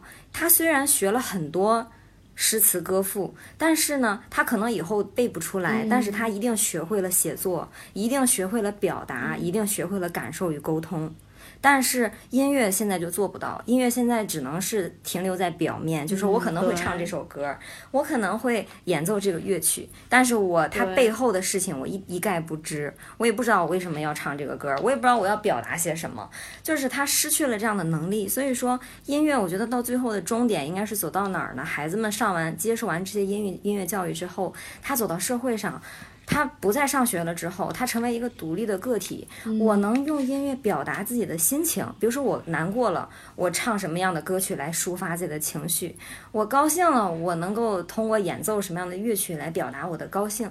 这个是他可以创造美的一个过程。如果他不能运用音乐这种这种美的话，他是没有办法，就是说，就是说他如果抒发不了这种情绪，他很多孩子他就会在这个。他就以后他可能会在心理上会出现问题，所以为什么就是我们一定要在给自己生活找个出口？就是如果你会弹琴、会唱歌、会画画，你会找到一个出口的时候，你能把你的情绪变为一个艺术品去表达出来。就有句话说的好，就是说，嗯嗯，学艺术的孩子没有坏孩子，就是学钢。弹学钢琴的孩子没有坏孩子，就是加引号的。对对，学书法、学画画的孩子没有坏孩子，就是他有一个情绪表，让他沉进去的情绪表达的出口，嗯，他就不会去以后成为一个杀人放火那样的那 样的一个人。这就是美育。对，嗯，对。就以后音乐对于他来说，对是一个他可以感知和表达的说我东西，就而不仅仅是某音上面十五秒钟的片段。对，对，是这样，所以这个是我一直嗯就是在做的一个本心，我一直想要做一个这样的老且学师，这就是音乐、学美术。学书法这些孩子，他们都有一个就是相通的地方，就是他们性格比较平和，哎，对 发现没有？对对，哦，他们就是感觉是在静得下来。嗯嗯，是因为他们，对他们因为练习会花费很多时间，所以会比较有耐心。就如何看待学生早恋、校园暴力，还有校园同性恋这些问题？我不会觉得是恋。早恋如果，你们碰到学生早恋了，会怎么处理呢？嗯，我不觉得早恋，其实首先，这我个定义就不同包括现越来越在思考这个问题。我跟我们班数学老师前前几天还在讨论这个问题。你们会发现，就我们班早恋的现象，可能是年级比较少的，包括就是其他班可能多一点。但是我们觉得那样的小孩，他无论是在家庭也好，可能在学校也好，他其实其实是缺乏被关注，所以他会找到一个我喜欢的人去关注，包括。对，找一个人也好，找一个其他真正关注到他，所以其实他们有些小孩会网恋，真的会网恋。然后他他就是你网网络现在也很发达嘛，可是我们班小孩儿。呃，有些小孩，比如他就是离异家庭，可是他离异家庭家里面还有几个小孩，也没有人能关注到他。那他可能其实只仅仅是找到了一个倾诉的对象，他自己定义为这是在恋爱。然后我们班小孩也有离异的小孩，可是他觉得他能够在学或或许有些在学习当中，或许有些他在朋友当中，或许有些他在老师当中得到了这种关心关注度，他就没有想要这一个点。所以其实我们觉得，我反过来讲，是不是这个小孩我们更应该去关注一下，他是不是就是缺少这种安全感，所以他才会去找一个能够一一直陪伴他的人，这是第一个点。第二一个点，我觉得喜欢。是很好的一件事情啊，他能喜欢一个人。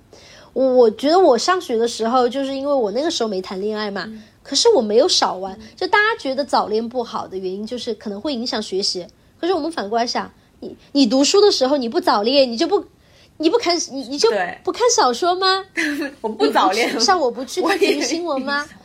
你不传小纸条吗？其实会有很多东西在分散它。星吗？所以啊这个我觉得并不是，只要他不是，就是嗯，我们换到就是说现在其实也还比较缺乏的，包括我自己都觉得我不太关注。我们班数学老师会比我关注很多，就我们班男生长胡子了，他会关心。女孩子如果来例假了，他会提醒我你要不要去教他们这些东西。嗯，我觉得这是我比较缺乏的东西。可是，可是，嗯嗯，我我觉得这就是青春期的一个过程。只要他不是说，就是比如说两个人发生了，可能在这个不该，就是也不说不该嘛，他太小了，他没办法承担，可能没有做任何的安全措施也好，他有了性关系，这个是很正常的。初中肯定会有小孩有的，这一点你们一定要知道，这一定会有的。有有小男孩、小女孩，他们已经发生。对他们已经发生性关系了，可是他们没有接触性知识，所以我觉得这个点是其实我自己都比较欠缺的。我有的时候就会让我们班数学老师来帮我讲，他会懂懂一些，他会知道怎么跟孩子沟通，所以我觉得这是老师要去学习的。所以我觉得如果很简单的去把它定义为早恋的话，我觉得。如果他只是喜欢一个人，为什么不可以呢？而且你的语文书上已经在教他们学习兼加，学习，比如我们现在语文课本上学习兼加、学习关雎，这些都是爱情啊。然后我也会给他们讲，我说、啊那你看高中的时候讲萌，就是爱情的美好和爱爱情的残酷，我们都讲给你了。它都是美好东西，就和你要去追求理想是一样的啊。嗯，然后他，如果你给他讲的很透彻的话，小孩儿像我班上有一个女孩，最开始就疯疯癫癫的，我我用词比较那个啊，就是她很活泼一个女孩子，她初一的时候就想谈恋爱，可是她后面就发现，哦，男孩子也就那个样子。我现在更多的我想专注在哪个地方上，我觉得是可以我们用语言去跟他们化解的。包括他的穿着打扮，刚才讲到的，他们初一的时候，我每周会让他们写他们一周的反思，然后他们就把我当成那个，我说我是成了你们的知心姐姐了吗？每一周他们就提问，他们会问我，比如说我很胖。班上男生都说我胖怎么办？然后我就跟他们讲身材焦虑这一个问题，我也会跟他们谈了谈论。我觉得这些其实都是成长的一个过程，你去引导他，不是一个我觉得不能够谈及的。包括说到同性恋也是啊，那为什么不可以？我觉得喜欢，当然我自己可能不是喜不喜，我自己喜欢男孩子，可是你不能阻碍他喜欢男孩子啊。嗯，明白。那刘老师呢？嗯嗯，我觉得，嗯，刚才说的这些已经很全了，就是基本上，嗯，也是表达了现在我们这个年轻一代老师的想法，就是早恋这个事情呢，喜欢一个人呢是确实是很正常的事情，这是一个很美好的事情，但是现在，嗯。大部分的学生，我觉得他早恋，嗯，都是处在一个比较懵懂，就是他还不太清楚什么是爱情，他也不知道自己的这个感情到底是不是爱情，所以就是很懵的一个状态。所以说，一般班里要是出现这样的一个现象被发现了之后，我肯定会找他谈一谈。啊，我我对这个事情上的处理上还是相对于传统一点儿，就是我可能还会找他谈一谈。我就想，比如说之前，嗯，我们班有一个男孩子，嗯。他就跟我说，他说他跟他他主动跟你讲小女孩在一起了，太可爱了吧？是，嗯，对他主动，因为我们是比较就好朋友的那种嘛，我们平时都是比较亦师亦友的那种感觉。他们会跟我讲他们的小秘密，对，他就跟我讲，他说我跟隔壁班的那个嗯女孩子在一起了，嗯，我就问他，我说怎么在一起了？他说就是就确认关系了，放假就经常聊天嘛。我说你喜欢他吗？我就问他，他说我喜欢他呀。我说那他喜欢你吗？他说 他喜欢我呀。我说好。我说既然你们俩这么情投意合，那我就给你们俩算一算你们俩的未来如何。我就掏出了我的塔罗牌，九五后老师掏出了我的塔罗牌，然后我当场我就给他，我就给他算了一下。我给他算了一下，我就跟他说。我说你这个你这个牌上显示的是你们俩的感情不是很是真很顺利。等一下，是真的吗？还是你三者呀？然后，嗯，啊，好的，嗯，是真的，是真的，啊，是是真的，因为我我有这个爱好，我平时喜欢拿这个玩儿，然后我就我就跟他说，我说你这个，嗯，你们俩之间会出现第三者，我说你们这感情不太会不太顺利的。然后他就，他当时就是半信半疑，他说：“老师真的吗？”他说：“哎呀，我现在有点虚，我有点有点慌了。”我说：“你别慌，时间会告诉你答案的。”所以说到后来，嗯，到后来过了过了那个一个星期左右吧，这个小男孩过来找我，他说：“刘老师，你算的太准了。”天哪，爱情好脆弱，一个礼拜这个这这一切又又前又离谱又前卫。然后当时我就笑了。啊，我就我就笑了，我就我就我就笑了。我说我说你看吧，我说我说那你现在还喜欢他吗？他说我不喜欢他了，我还是好好学习吧。我说就是啊，我说你现在根本就搞不懂，你就搞不懂什么什么是爱情，你也不知道什么是爱情，是吧？所以我说你你你要是想要去谈恋爱，你有更好的时机，不一定是现在，对不对？啊，现在你们都还不成熟，等你真真正正有这个能力的时候，是吧？你再去跟别的女孩确认关系。你现在有什么能力跟人家确认关系啊？你能给她什么？然后他就不会说不说话。那我还是好好学习吧。就类似于这种事情特别多啊，特别多。那这样就是有个小女孩，她她告诉了那个小女孩的名字，你会跟这个小女孩的班主任告状吗？说你们班那小女孩。我我我我从我从这个同事之间的角度上来讲啊，我会跟我的这个跟那个班的女孩的班主任去说，我说你们班的小女孩跟我们班的谁谁谁谈恋爱了，你你多关注一下她的状态，嗯，我会跟跟他这样说，但是因为我我们太了解我们，我们这些老师都是比较年轻，嗯，就是不是那种就是很传统的那种老师，所以说我我跟他说了这个事情之后，他也有他自己的处理方式，嗯，但是我我不能不告诉他，我不能不告诉他，因为这个算是就是一种使命感，我觉得这个这个我必须得，他们他身为他们的班主任，我觉得身为他的监护人，他有权利知道这个事情，哎，对，对，是这样的，是这样的，嗯嗯嗯。嗯，呃，嗯，阿斌知道，就是我们这边不是四中和七中很好嘛，然后七中是理是理科很好，然后四中是文科很好嘛，嗯，然后我们这边就是我们班前两名，就第一名的男生是理科好，然后第一名的女生是文科好，然后当时他们都想要就是去最好的学校嘛，可能就是他们觉得我们学校嗯不。不太适合他们的一个发展了。虽然他们最后都还是留了我们学校，他们发现自己学校还是很好的。就我们学校很好，可是说，呃，如果你想要更大的平台，比如说搞竞赛啊这些，当时那个女孩子就是执意不不留校。呃，这也是就是现在其实老师也很好了啦。就是其实他们留校可能对老这这个到时候可以打一下码。就他们留校可能对老师来说还是会有一。很小的金额的一个奖励，可是当时我还是很尊重小孩，我就说他想去哪个学校，那是对他未来最好的一个发展。他爸爸妈妈就让我推荐，我说那就去他想去的学校，我说可能对他更好，我就没有阻拦他嘛。但是我的第一反应，我怕他自己做不好的选择，他去七中，因为他也能考上七中，我怕他跟那个男生跑了，你知道吗？就是那个男生要去七中学理科，可是。最后，他妈妈给我的答案是他不去七中，他自己要去四中，也就是他们两个也互相喜欢，可是他们各自选择了自己想去的学校。他们说，因为他们那个时候还不成熟，就是说可能他们的感情会变，对他们感情会变，他们是。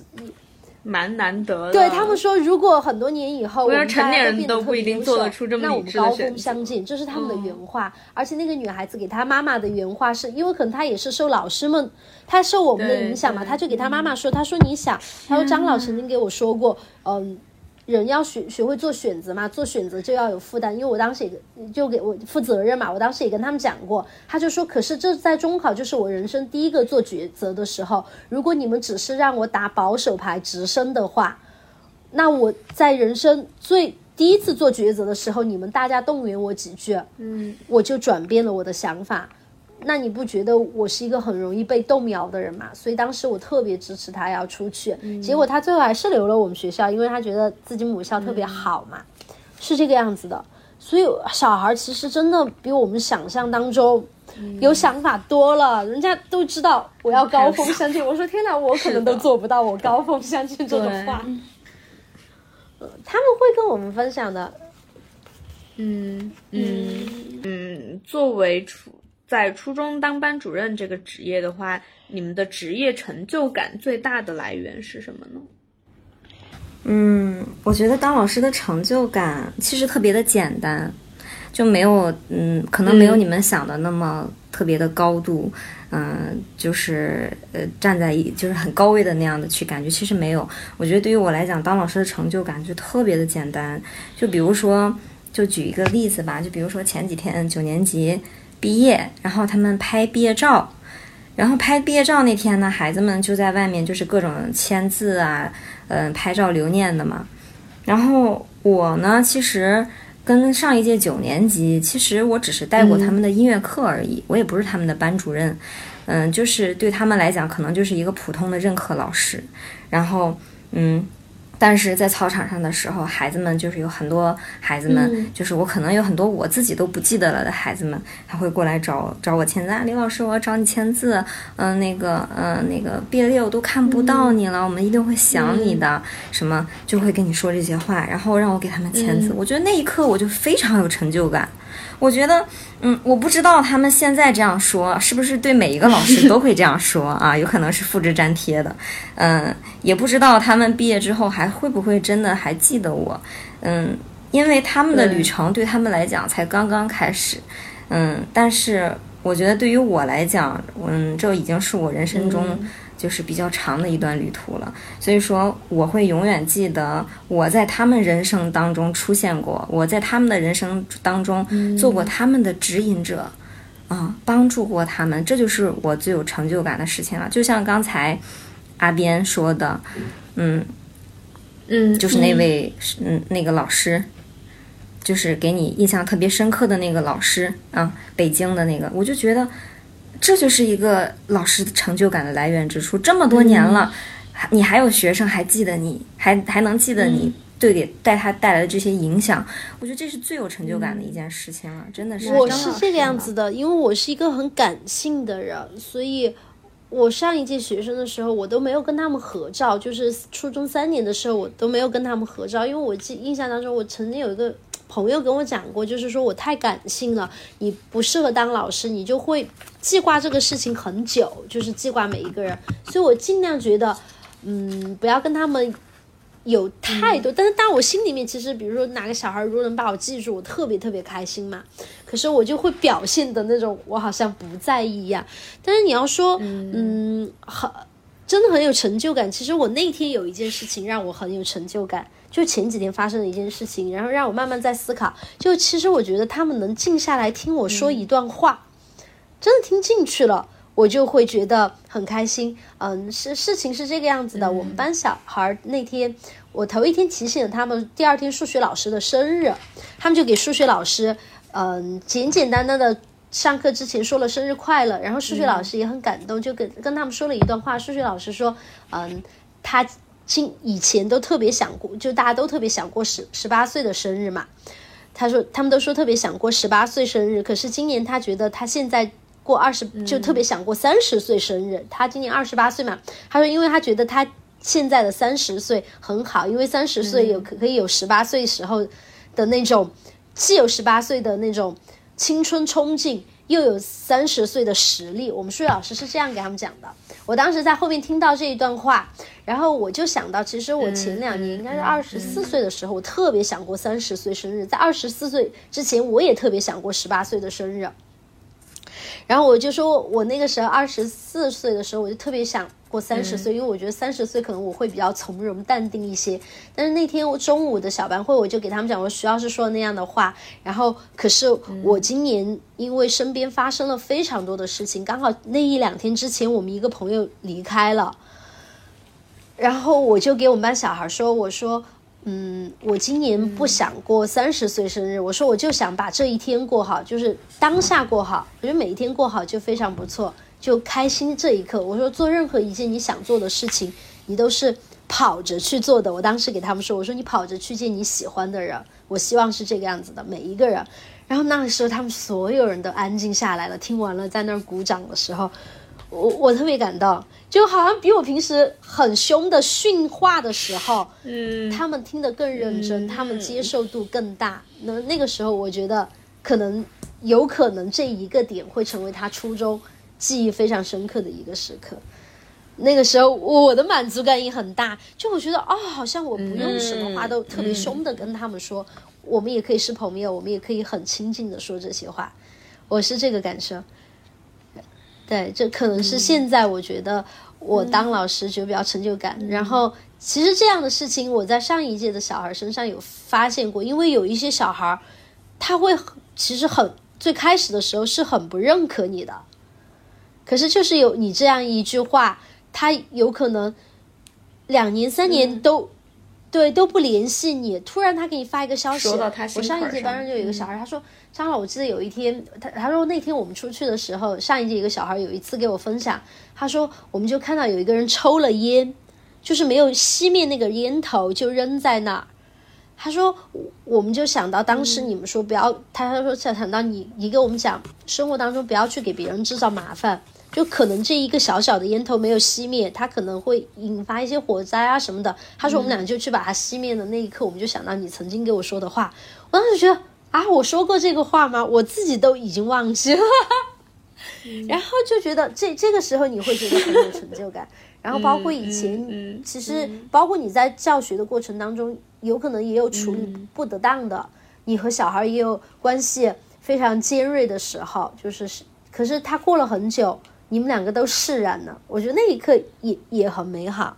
所以是当老师还是有很多，你看到小朋友成长还是很可爱的。我觉得我没有想过要去什么当领导啊，或者上课上的特别漂亮。我觉得能记住一刻，对他人生有影响就不错了。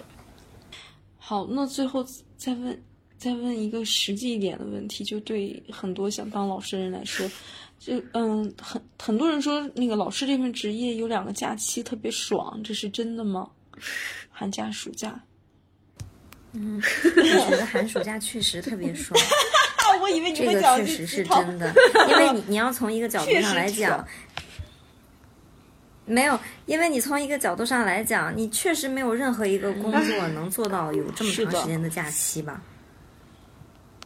啊，当老师能做到这个能有两个比较长的假期，但是，但是我还有但是，这个假期对我来讲是是对你我用我平时一时的时间天工作换来的，因为我下班儿非常晚五个，小时吧，嗯，对我工作的时间非常长，我平时付出了特别多的时间，所以说我觉得我平时多付出这个时间来。换一个寒暑假，平时有周六周日吗？嗯，对吧？是是，嗯，没有，我们两个星期才放一次假，所以说，所以说我我现在到现在为止，我已经连续上了我不是，我不是我因为我不坐班嘛，张老师是吗比较宽松。可是、呃，我也有，但是肯定是有这样的感受，就是你一到假期的时候，你如果觉得再上下去，可能我的身体没办法。我现在可能嗯，因为身体没有以前那么，就是刚工作的时候那么。好，也没有那么拼了。我当时的感受是因为你平时上课一个班一个老师是安排好的，你一走，你这个地方就等于挂空档，没人接。如果我一年全年这样工作下去，肯定没有人能吃得消，所以假期肯定很爽，就你在家里面躺平。可是也就是刘老师说的，这是我平时换来的。是的但都是对 对对，对，我上一届的时候发着高烧，我还要连着上四节课，我都要去。可是我现在就不会了，我现在不会了，不会了。这个让我想起之前，嗯，之前就是有一个工作让我不得不去做，就没有办法请假的那种。然后那天我也是发着高烧，然后我早上我就爬着，我就想，哎呀，我要是当学生就好了，我还可以请假，我还可以装病，我还可以装病，我还可以搞点小聪明去偷懒不去上学。然后那天早上我就特别特别的难过，我就给我妈妈，我就特别想我妈妈。我妈妈以前还会帮我请病假，我就给我妈妈发短信说：“ 妈妈，我不想去上学。”然后我妈给我回了回了一个表情包，她给我回：“醒醒啊，你可是老师啊想说这个梗，开学的时候最不想去的是老师。对，就是有一个梗是，对有一个梗说是开学的时候最不想去的是老师。对，就是妈妈，我真的不想去上学。星星啊，你可是班主啊！任。确实是这样，真的是这样。好，行，那我行们今天那我们今天的问题都问完了，然后儿谢谢两位老师的分享，真不好意思，你们明天还要早起，拉着你们聊两个多小时。先这样。行，那我们今天就先聊到这里吧。嗯，对，然后两位老师早点休息吧。嗯大家记得关注我们，订阅我们的播客哈。好，辛苦各位，晚安，拜拜，拜拜拜拜